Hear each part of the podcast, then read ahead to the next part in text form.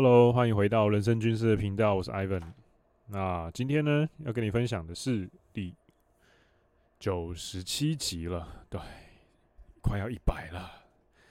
第九十七集，那今天要跟你聊什么呢？今天要跟你聊一下我在生活中归纳出来的，应该说我的最近的生活中啦，归纳出来的两个，呃，成为优秀人才的两个主要的要素。而且是基本上跨领域、跨职种、跨产业的。那先来说说为什么会想要聊这个。那啊，对，在讲这个之前，诶、有关于一些有询问我的线上课程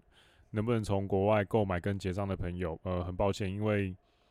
申请一些信用卡相关的金流，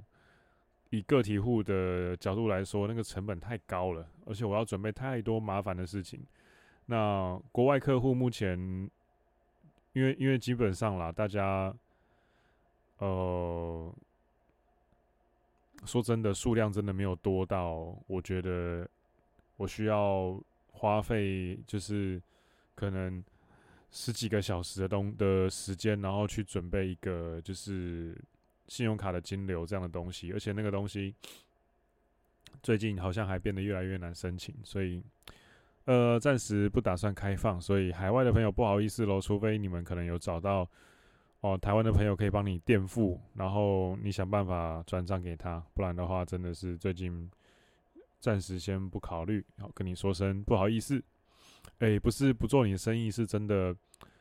对我这种个体户来说，呃，成本太高了，而且我平常还有啊蛮多事情要处理的。对，说声不好意思。好，然后呢，今天的这个内容啊，其实是因为我在我们这几天呢，刚好运动就是呃体适能业界有一个展览，叫做 Taisport T A I S P O，应该就是台湾 Sport 的简写了 Taisport。那 Taisport 呢，就有一些呃器材商啊，或者是说先端的运动科学的厂商，那他们就有一些不管是软体或硬体的。服务，然后在现场贩售这样子，然后就会有一些，诶、可能想要开健身房的啦，或是这个业界的啦，然后也会去现，也会去现场啦，绕一绕，看一看。那我的话呢，是因为我们最近要准备开店嘛，那有一些，比如说像按摩椅啊、自动贩卖机啊、呃、日晒机啊之类的这些东西，那平常比较难找到，比较难看到。实际产品的那刚好在这个展览里面就会是可以实际看到东西，因为你平常你也不会实际的就有业务站在那个自动贩卖机的旁边呢，跟你讲解，哎，我们的合作模式可以是怎么样啊？这样子比较难啦，比较难。那呃，在这样子的活动当中呢，因为后来我们就是活动其实就提早的提早的看完，然后该找的东西。其实也找完了。那因为当天我们公司目前是正常班六点下班，那因为健身房还没开幕嘛，开幕之后就变排班了。那在正常班的情况之下，六点其实才算下班。那我们那一天其实就是昨天，那好像是安排了七点半还八点才有一个那个应酬。那那个应酬就是一个日本同事过来台湾，那。我们就带他去吃鸡家庄吧，好像是。那哦，鸡家庄超棒，超推，真的是很好吃。而且他的那个特别招待的甜点，那个鸡蛋布丁，哦，超他妈好吃！我不是在开玩笑，那个招待的那个鸡蛋布丁真的不得了。我的一些老饕朋友看到我 po 鸡家庄，然后说招待的东西很好吃，马上就都知道说你是不是吃了他们的布丁？他们布丁超棒哦，选他们布丁。又浓又密，那个真的是我觉得不得了。好，那呃，话题绕回呃，再拉回来。那在这样子的时间刚好还剩下两个小时，不知道去哪里的情况下，我们就跑到了那个呃南京复兴吧？是南京复兴吗？应该是南京复兴，还是松江南京啊？好像松江南京附近吧的。一个算餐酒馆吗？算连锁的餐酒馆。那一家店叫 Hooters，可能大家有看过，就是蛮美式的，然后运动酒吧的感觉的地方，然后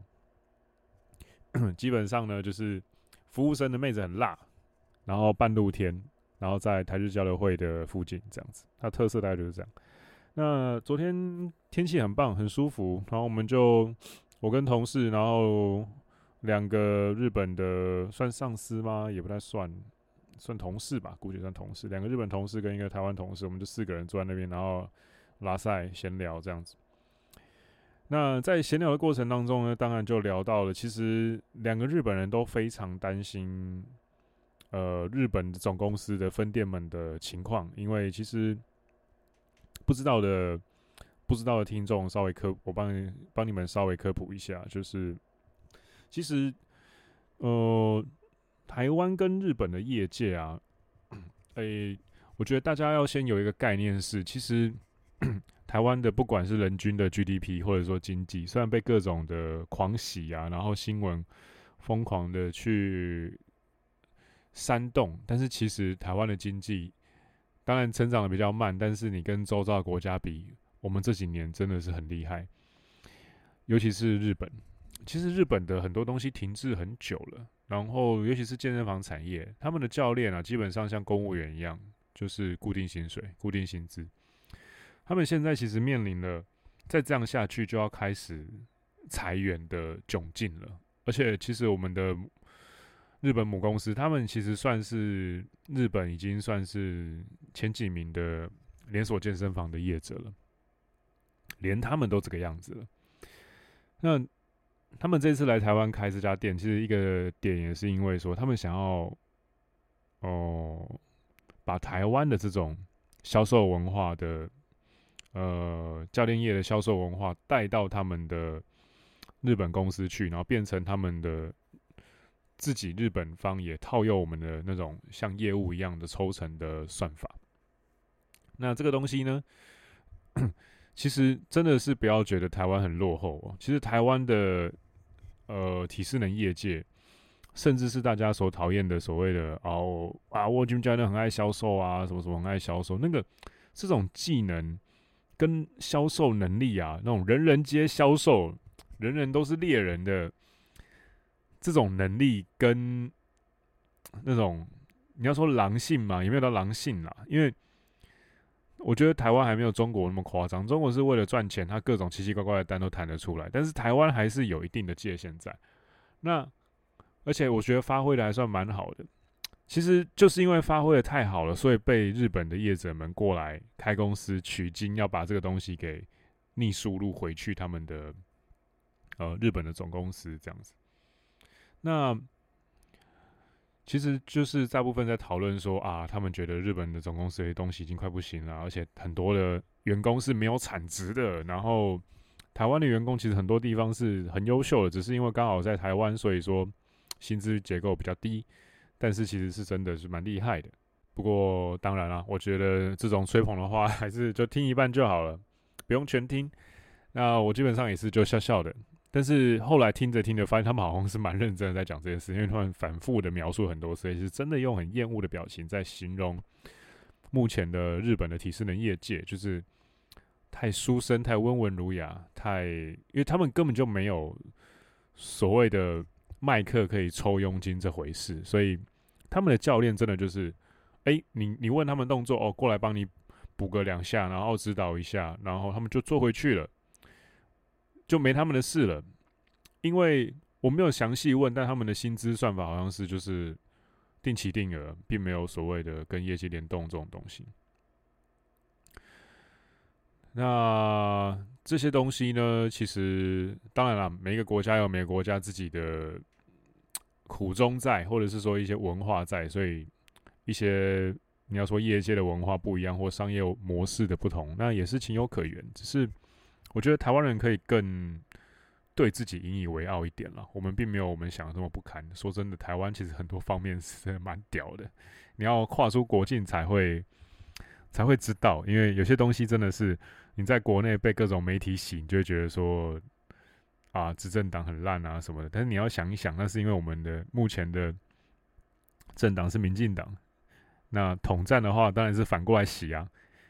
那你要从统战的媒体的角度去思考，你就会觉得说，哎、其实很合理。就算做得好的话，反而要骂得更用力，这样失去民心的政府就不会有人支持。一旦统战发生的时候，就不战而降。这是这是政治作战的一种啊，有当过兵的可能就知道我在讲什么。那 OK，话题扯远了。那沿着这个话题呢，我后来就追问说：“哎，那为什么？因为我也我蛮喜欢。其实一旦你懂得喝酒，然后你不要喝得太太多，你又懂自己喝酒的节奏，你可以抓一个舒服的感觉。然后呢，你又懂得在喝酒的时候融入了 game，然后把 game 的能力用在挖掘情报上的话，其实我觉得超好用。”像我昨天就稍微做了一下这件事情，我就是深入的问说，因为我觉得好奇，当然喝酒之后日本人通常会比较卸下心防啦，我就问说，那这样子的话，你们觉得，呃，日本的，你觉你们觉得就是日本的教练或者是体健身房的员工比较弱，那你们觉得反过来说，你们觉得台湾的优秀的人才又有什么特征呢？当然，他们就是直接以我跟我。的同事，两个台湾人做举例嘛，那呃吹捧成分可能有些居多了，因为毕竟毕竟他们要跟我们 好好合作，长长久久，东西才事情才推进得了嘛。不过有我归纳出了两个点，我觉得他们是很认真的在呃描述他们心目中的呃所谓的优秀人才这件事情的。那这两个特质呢，我自己也蛮认同，而且我听到的时候，我其实觉得，哎呦，有道理。因为毕竟一个四十几岁，一个五十几岁，都不是什么，也都不是什么简单的人物。那，呃，应该说，啊，好了，其实就直接讲，一个是部长，一个是副总等级的。那他们其实也都看过很多人了，然后在日本看过了很多家店。那。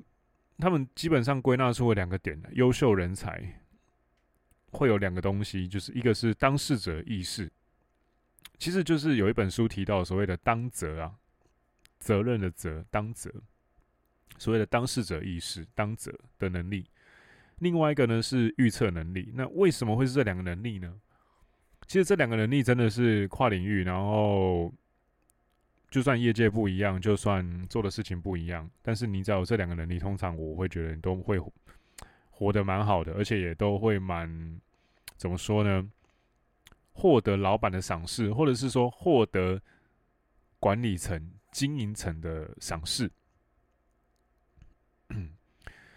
那现在解释一下为什么。因为这两个能力啊，我当下听到的时候是觉得嗯好像没什么，但是我后来回家想了一想，想了一想，洗澡的时候想一想，觉得说，哎，干这两个能力真的很重要哎。我回想从过去到现在，我遇过了这么多人，这么多，不管是在自媒体或者是说在公司行号里面碰到的人，呃，我的部下、我的同阶同事、我的上司，其实仔细一想，我好像会认真的觉得欣赏的，通常都是这两项东西很强的人，就是知道自己。要干嘛？有非常清楚明确人生目标，然后知道说，哦，我就是要变成这样子的人，所以我往这边前进。这是其一。那其二呢？就是他们会知道自己的角色跟想要达成什么事情之后，就会疯狂的去思考、模拟、提案。呃，也就是我 Ego Game 的第三个 S，就是在线力、模拟能力。那他们能够从很已经把自己完全融入那个，简单说就是他们在工作的时候很入戏了，就是非常融入那一个角色里面，然后从那个角色里面非常的直接的去思考说，哦，我应该要达成什么？我要，我为了我应该这一年内要达成 A、B、C，那我为了达成 A，我要去做 A one、A two、A three、A four，然后我要为了达成 B，要去要去做 B one、B two、B three 之类的各种的这种，呃。知知道自己要什么，变成什么样子，所以我要逆推回来，我现在该做什么事情？那你这些事情、这些技能都很强的话，说真的，上司就会很放心的把很多事情丢给你，然后你会获得最多的。假设他的一个上司，然后下面这个部门他有五个新人好了，啊，就你最有当事者意识跟预测未来的能力，能够先把该做的事情预测好，然后做好，甚至在对方。上司还没开口之前，你就把东西拿给他。哦，干，这个真的是超棒的，上司的真诚欲望满满喷发。那我后来想了一想，这两个能力还真是他妈的重要。比起你在那边强调一些什么阿尔法、贝塔啊，或者是什么深不可测啊，什么有的没的，我觉得那些东西都是废话，真的一点都不重要。你在职场，又或者是说，你不仅这个东西是对老板哦，你假如是能够，你想想看，你把这个东西，你通常能够做到这两点的话，我觉得你男女关系也不会太差啦。毕竟你有当事者意识嘛，你知道你要用什么框架嘛。那，你又能够有预测能力，意思就是说你的 game 都很到位嘛，你的 game 都会放对嘛，你不会对一个呃应该朋友框的人用男女框，你也不会对一个应该男女框的人用朋友框，是那你就会如鱼得水嘛，基本上，然后你又能够有责任感，很当责，很有当事人意识的，知道该立的一些事情。其实我觉得啊，当一个男人。好好的立的女人这件事情，并没有大家所想的这么难。你也不是说真的说哦，我要去呃 dominate 一些事情。我觉得你也不需要特别这么装逼的，一定要摆出个大男人的样子。我觉得那个是有点落后的男子气概了。G 就像 GPT 最近从三点零更新成四点零一样，我觉得男子气概也是需要更新的。这个时代需要的不是单纯的粗犷。跟强壮，这个时代需要的是又强壮又聪明狡猾的男人，这样的男人才会是最强。那怎么样最强呢？就是要聪明狡猾到你可以有厉害的当事人意识，跟你有厉害的预测能力。那你有了这些东西之后呢？其实你不需要很强硬的，就是 be a man，你就会很自然的让。很顺畅无阻的，比如说在约会的时候，OK，举例，我跟一个女生约会，那我蛮喜欢她，那我觉得我想跟她发生关系，那身为一个我刚定义的那种新型的男子气概的人的话，我会怎么做呢？呃，红药丸中毒，或者是说旧版的男子气概，可能就觉得干，我要主导一切，干，我要讲脏话，我要很粗犷，我要很阿发，我要怎么样怎么样啊，然后。被批评了，就说没有，你不懂红药丸，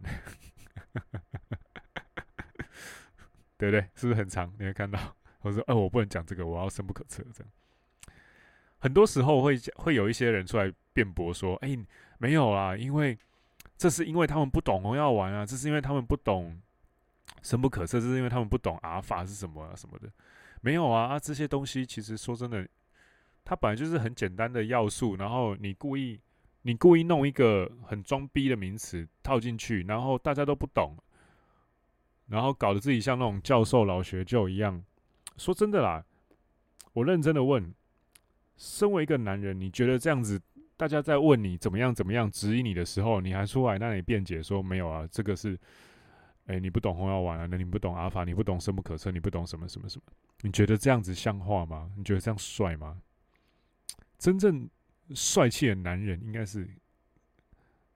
就是麦克风一丢，我说 I don't care，我我不管你们，反正我就玩我的啊。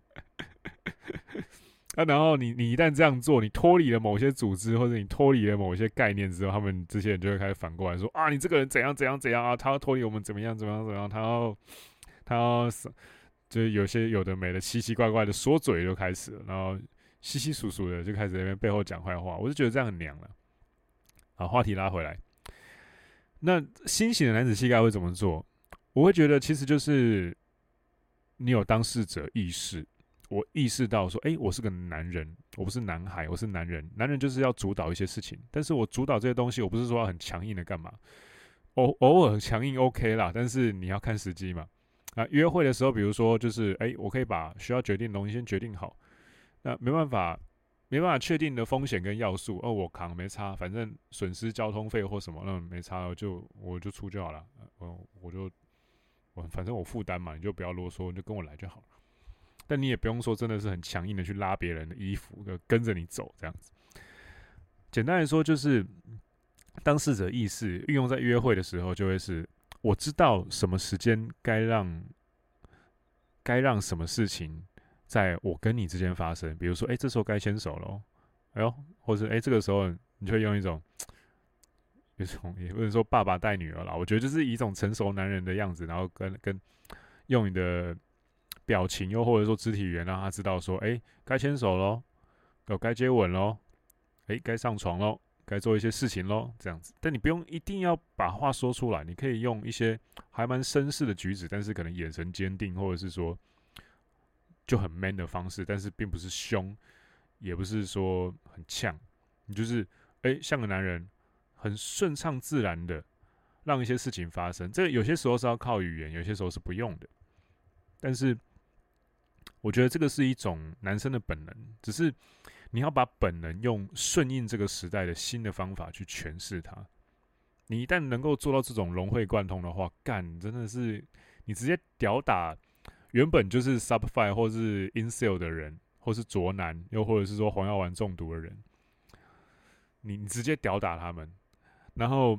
当事者意思是这样子嘛？那预测能力，预测能力是什么呢？其实说真的，就是脑袋的计算能力嘛，跟模拟能力嘛，就是你去想说，哎。可能你遇的女生够多种了，你就知道说啊，这样的女生可能就是她前期会比较偏向我以前遇过的类型 A，呃，暧昧暧昧后期快要想要跟我进入关系的时候，就会进入类型 B，啊，真的进入长期关系的时候，可能会有某些问题，就是类型 C。那这个时候我要怎么解决？那你都有这些父爱，你都有已经预测好的时候，其实你就不会生气了，你就不会恼羞，你就不会有情绪的起伏，你就会很淡定了。也就是说，其实像刚刚讲的，呃，当事者意识，知道自己要演什么角色这件事情，以及预测能力，也就是你要说读心术嘛，也不算，就是你可以好好的理解对方的意图，然后顺畅的把事情做出来，或者是说让事情发生的这种能力，其实你一旦具备的话，你不仅仅会是优秀的人才啦，我觉得你也会是一个优秀的。对异性来说，你也会是优秀的异性、优秀的男人，甚至优秀的女人。其实这样子的特质，你一旦具备的话，我觉得不管性别，你是男是女，诶，都会蛮吃香的。而且不管工作或者是异性，我觉得两性市场上面，其实大家都会觉得说：“哎呦，哎呦，你不一样，诶，你懂诶，你知道吗？”而且重点是，这个时候你还有原本就有已经会的专长或者是兴趣跟生活形态的话，大家就觉得说。干你他妈这个太屌了啦！就不找你当朋友不行，或者是说干就是不把你不把你就是榨干变成自己的男人，真的不行。对啊，有些时候真的是你一旦具备了这两种，我觉得很多领域都蛮共通的能力的话，你真的是会变得前途不可限量。好。跟你分享这两个点：当事者意、当事人意识跟预测能力这两个东西，我觉得可以练一下。那好好的练一练，我觉得对。其实啦，我觉得，与其你去买一些奇怪的约会教练的课，然后在那边学什么，你知道英国绅士怎么握手的吗？或者是哎，我是一只变异的螃蟹这种东西啊。或者是说练 game 嘛，那你不如来练所谓的当事者意识、当者的能力，还有预测未来的能力，就是多练习，多站在各种不一样的人的角度去思考各种事情发生的时候会怎么处理，这个超重要，比你红药丸中毒、PUA 中毒，或者是说去上一些奇怪的课，然后学了一些奇怪的技巧之后用不出来，搞得自己像某种奇怪的宅宅一样，然后变成一个。更严重的 incel sub five 或者是卓男，你不如去认真的练这两项能力：当事者意识跟预测能力。真的，多观察别人的行为，多站在别人的角度想。那我会觉得其实更有意义啦。